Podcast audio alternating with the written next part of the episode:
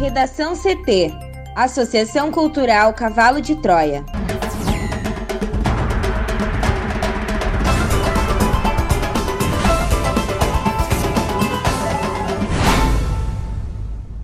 Agora, no Redação CT.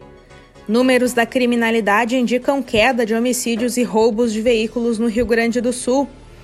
Brasil contabiliza 150.689 mortes pela Covid-19 e mais de 5,1 milhões de infectados.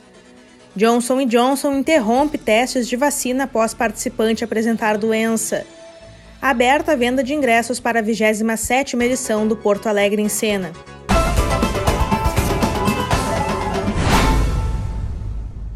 Eu sou a jornalista Amanda Hammermiller, este é o Redação CT da Associação Cultural Cavalo de Troia. Sol entre nuvens em Porto Alegre, a temperatura é de 21 graus. Boa tarde. A terça-feira será de tempo estável em praticamente todo o Rio Grande do Sul. Ainda assim, mesmo com a presença do sol, as temperaturas não sobem muito. A máxima será de 23 graus em Porto Alegre. A previsão do tempo completa daqui a pouco. Uma pessoa morreu no início da madrugada desta terça-feira em um acidente de trânsito no quilômetro 382 da BR-290, no município de Santa Margarida do Sul, na região central do Rio Grande do Sul. No trecho da rodovia ocorreu a colisão entre dois caminhões. De acordo com a Polícia Rodoviária Federal, a motorista de um dos veículos morreu no local. Já o outro condutor teve ferimentos e foi socorrido. A colisão envolveu um caminhão tanque vazio e um caminhão baú, provocando ainda a explosão e incêndio. As chamas atingiram a vegetação existente em um barranco ao lado do acostamento da rodovia. O efetivo do 4 Batalhão de Bombeiros Militar foi mobilizado para combater o fogo. Houve bloqueio da rodovia em ambos os sentidos, que permanecia mantido no início desta manhã para o trabalho do Instituto Geral de Perícias. Pela manhã, teve congestionamento na Freeway na chegada a Porto Alegre. Houve um acidente entre carro e moto no quilômetro 90, pouco antes da BR-116. A lentidão chegou até Assis Brasil e a saída de Cachoeirinha. BR-116 também muito lenta no sentido interior capital em Canoas. A obra entre as estações Matias Velho e Fátima. A BR-448, a rodovia do Parque, flui melhor. Visitas presenciais retornam ao sistema prisional gaúcho nesta sexta-feira. Detalhes com a repórter Juliana Preto. A Secretaria do Estado da Administração Penitenciária vai implantar na próxima sexta-feira, dia 16 de outubro, o plano de retomada gradual e controlada das visitas no sistema prisional, em coordenação com a Secretaria Estadual da Saúde. O retorno das visitas presenciais será autorizado nos estabelecimentos localizados nas regiões que permanecerem, por no mínimo, duas semanas consecutivas nas bandeiras laranja ou amarela. Haverá garantia para cada apenado do direito a uma visita mensal com duração de uma hora, sem prejuízo da continuidade das visitas virtuais que já acontecem em 101 unidades. Todos os protocolos sanitários descritos nas normativas serão observados.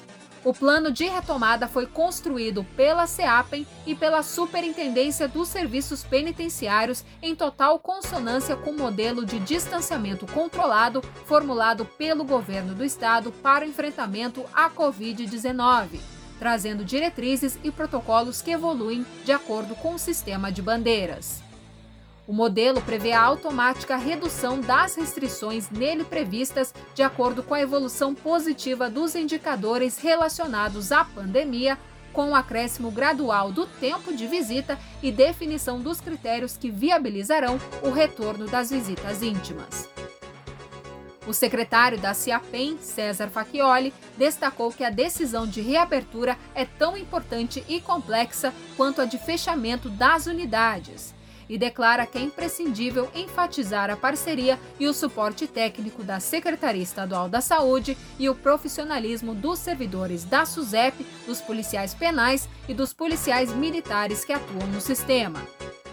Já o superintendente da SUSEP, César da Veiga, lembrou que o cumprimento dos protocolos sanitários é condição para a gradual retomada desta futura normalidade e que, assim como ocorreu até hoje, o monitoramento da observância dos protocolos de prevenção ao contágio será permanente e rígido.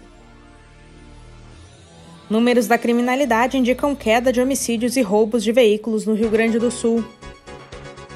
O mais recente levantamento da Secretaria de Segurança Pública do Rio Grande do Sul indicou, durante o mês de setembro, uma queda nos números de homicídios e de roubos de veículos. Uma redução inédita dos assassinatos também foi verificada em setembro. O total caiu de 126 em 2019 para 103 no mês passado, representando uma diminuição de 18,3%. Trata-se do menor resultado para o mês em toda a série histórica deste tipo de crime, iniciada em 2005. Com o resultado, a SSP constatou que foi mantida a diminuição no acumulado de 2020 em relação ao mesmo período de 2019. Na soma de vítimas entre janeiro e setembro, o total reduziu de 1.380 no ano passado para 1.281 neste ano uma queda de 7,2%, sendo o menor número desde 2007, que teve 1.271 óbitos por assassinato no intervalo de nove meses. Segundo a SSP, o foco territorial no combate à criminalidade, estratégia empregada pelo RS Seguro, segue como principal fator para a queda nos homicídios. Porto Alegre lidera com 31 vítimas a menos, seguidas de Pelotas, Gravataí, Bento Gonçalves, Canoas e Tramandaí, além de outras quatro cidades. Além disso, seis municípios dos 23 priorizados para análise mensal encerraram setembro com zero homicídios registrados. São eles Cachoeirinha, Ijuí, Lajeado, Sapucaia do Sul, Tramandaí e Capão da Canoa. Neste último município, completaram-se dois meses consecutivos sem nenhuma vítima de assassinato. De acordo com a pesquisa, o roubo de veículos teve uma queda de 39,8% em setembro em comparação ao mesmo mês do ano passado. De acordo com a SSP, a queda histórica também contribuiu para aprofundar a diminuição no acumulado desde janeiro deste ano, na comparação com o igual período de 2019. A soma de ocorrências em nove meses baixou 24,6%, passando de 8.658 para 6.525. Para o Redação CT, Juliana Preto. Para o Redação CT, Juliana Preto. Brasil contabiliza 150.689 mortes pela Covid-19 e mais de 5,1 milhões de infectados. Juliana. O Brasil reportou 201 novas mortes pela Covid-19, elevando para 150.689 o número total de vítimas fatais em decorrência do vírus. O boletim atualizado do Ministério da Saúde, divulgado nesta segunda-feira, ainda reportou a inserção de 8.429 novos casos confirmados de coronavírus de domingo para segunda. Com os registros mais recentes, o número total de contaminados no território brasileiro passa a ser de 5.103.408. A pasta estima que 88,1% do total de casos confirmados já estão recuperados e 9% em acompanhamento. A taxa de letalidade da Covid-19 no país é de 3%. As regiões Sudeste e Nordeste do país são as mais afetadas, tendo, respectivamente, números acima de 68 mil e 40 mil mortes por Covid-19. Já a região sul é a que apresenta até o momento o menor volume de vítimas fatais. Segundo os dados nacionais, os estados do Rio Grande do Sul, Santa Catarina e Paraná juntos acumulam mais de 12,8 mil mortes. No Rio Grande do Sul, os dados da Secretaria Estadual da Saúde indicam 5.148 mortes e 214.584 infectados. A Johnson Johnson anunciou ontem que suspendeu os testes em humanos da vacina para a Covid-19 que está desenvolvendo por meio da Janssen, sua subsidiária. Segundo o comunicado da farmacêutica, a suspensão foi motivada pelo surgimento de uma doença inexplicável em um dos participantes do estudo.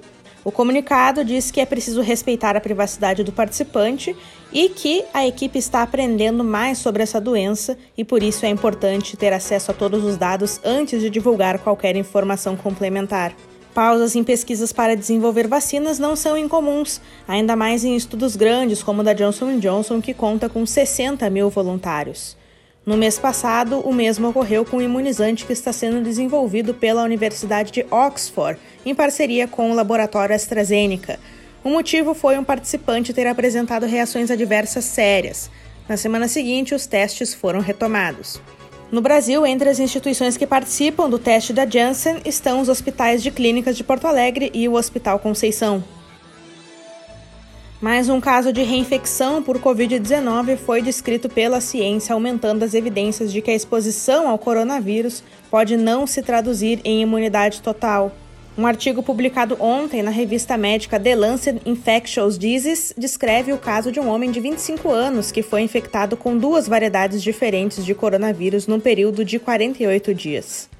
Este é o quinto caso de reinfecção registrado cientificamente no mundo. O relato aponta que a segunda infecção foi mais grave e que o paciente do estado de Nevada necessitou de hospitalização com suporte de oxigênio. Após testar positivo para Covid-19 em abril deste ano, o jovem testou negativo em duas outras ocasiões. Mas em junho voltou a apresentar sintomas mais graves como febre, dor de cabeça, tontura, tosse, náusea e diarreia. Um novo teste confirmou a reinfecção, mas com diferenças genéticas significativas entre os dois vírus. A reinfecção do jovem ocorreu simultaneamente ao resultado positivo para a Covid-19 do pai dele. Em comunicado à imprensa, Mark Pandori, do Laboratório de Saúde Pública do Estado de Nevada e da Universidade de Nevada, o principal autor do trabalho, disse que as descobertas indicam que uma infecção prévia por coronavírus não necessariamente protege contra uma infecção futura.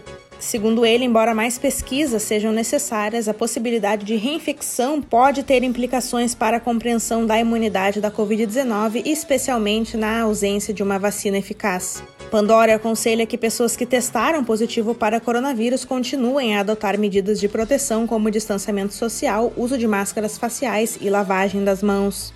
Pelo menos quatro casos de reinfecção foram confirmados no mundo, na Bélgica, Holanda, Hong Kong e Equador.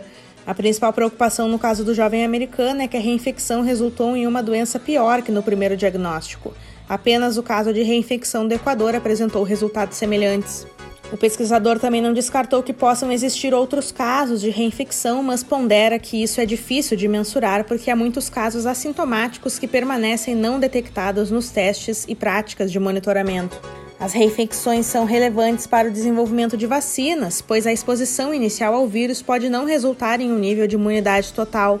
Para alguns vírus, a primeira infecção pode fornecer imunidade vitalícia. Para coronavírus sazonais, a imunidade protetora tem vida curta.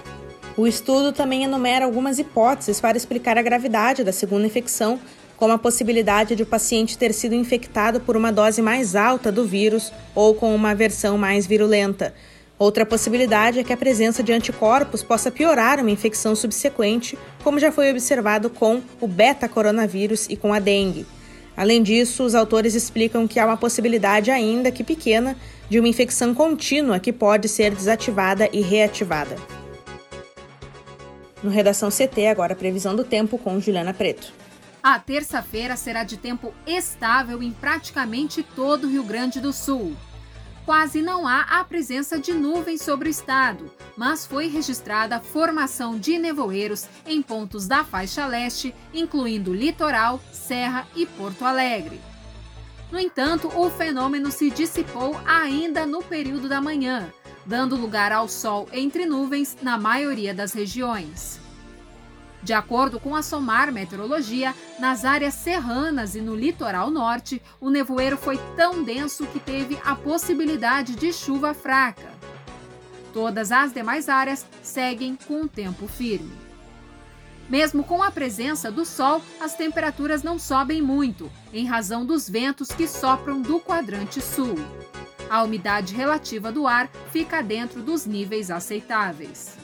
Nas praias, a previsão é de que o mar esteja pouco agitado, com ondas em torno de um metro de comprimento.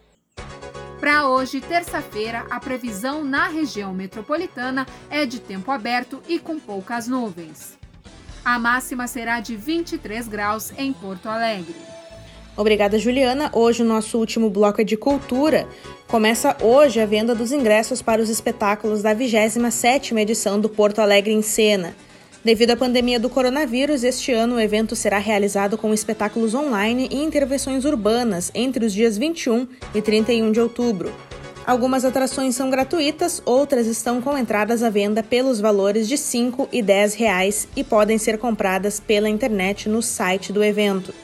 Mesmo as atrações que acontecem de forma digital têm limitação de público. Na página do festival é possível consultar a programação completa. Outras informações podem ser obtidas pelo e-mail ingressosemcena.gmail.com. Redação CT. Apresentação Amanda Hammermiller. Colaboração Juliana Preto. Uma produção da Associação Cultural Cavalo de Troia com o apoio da Fundação Lauro Campos e Marielle Franco. Próxima edição amanhã, a uma hora. Boa tarde.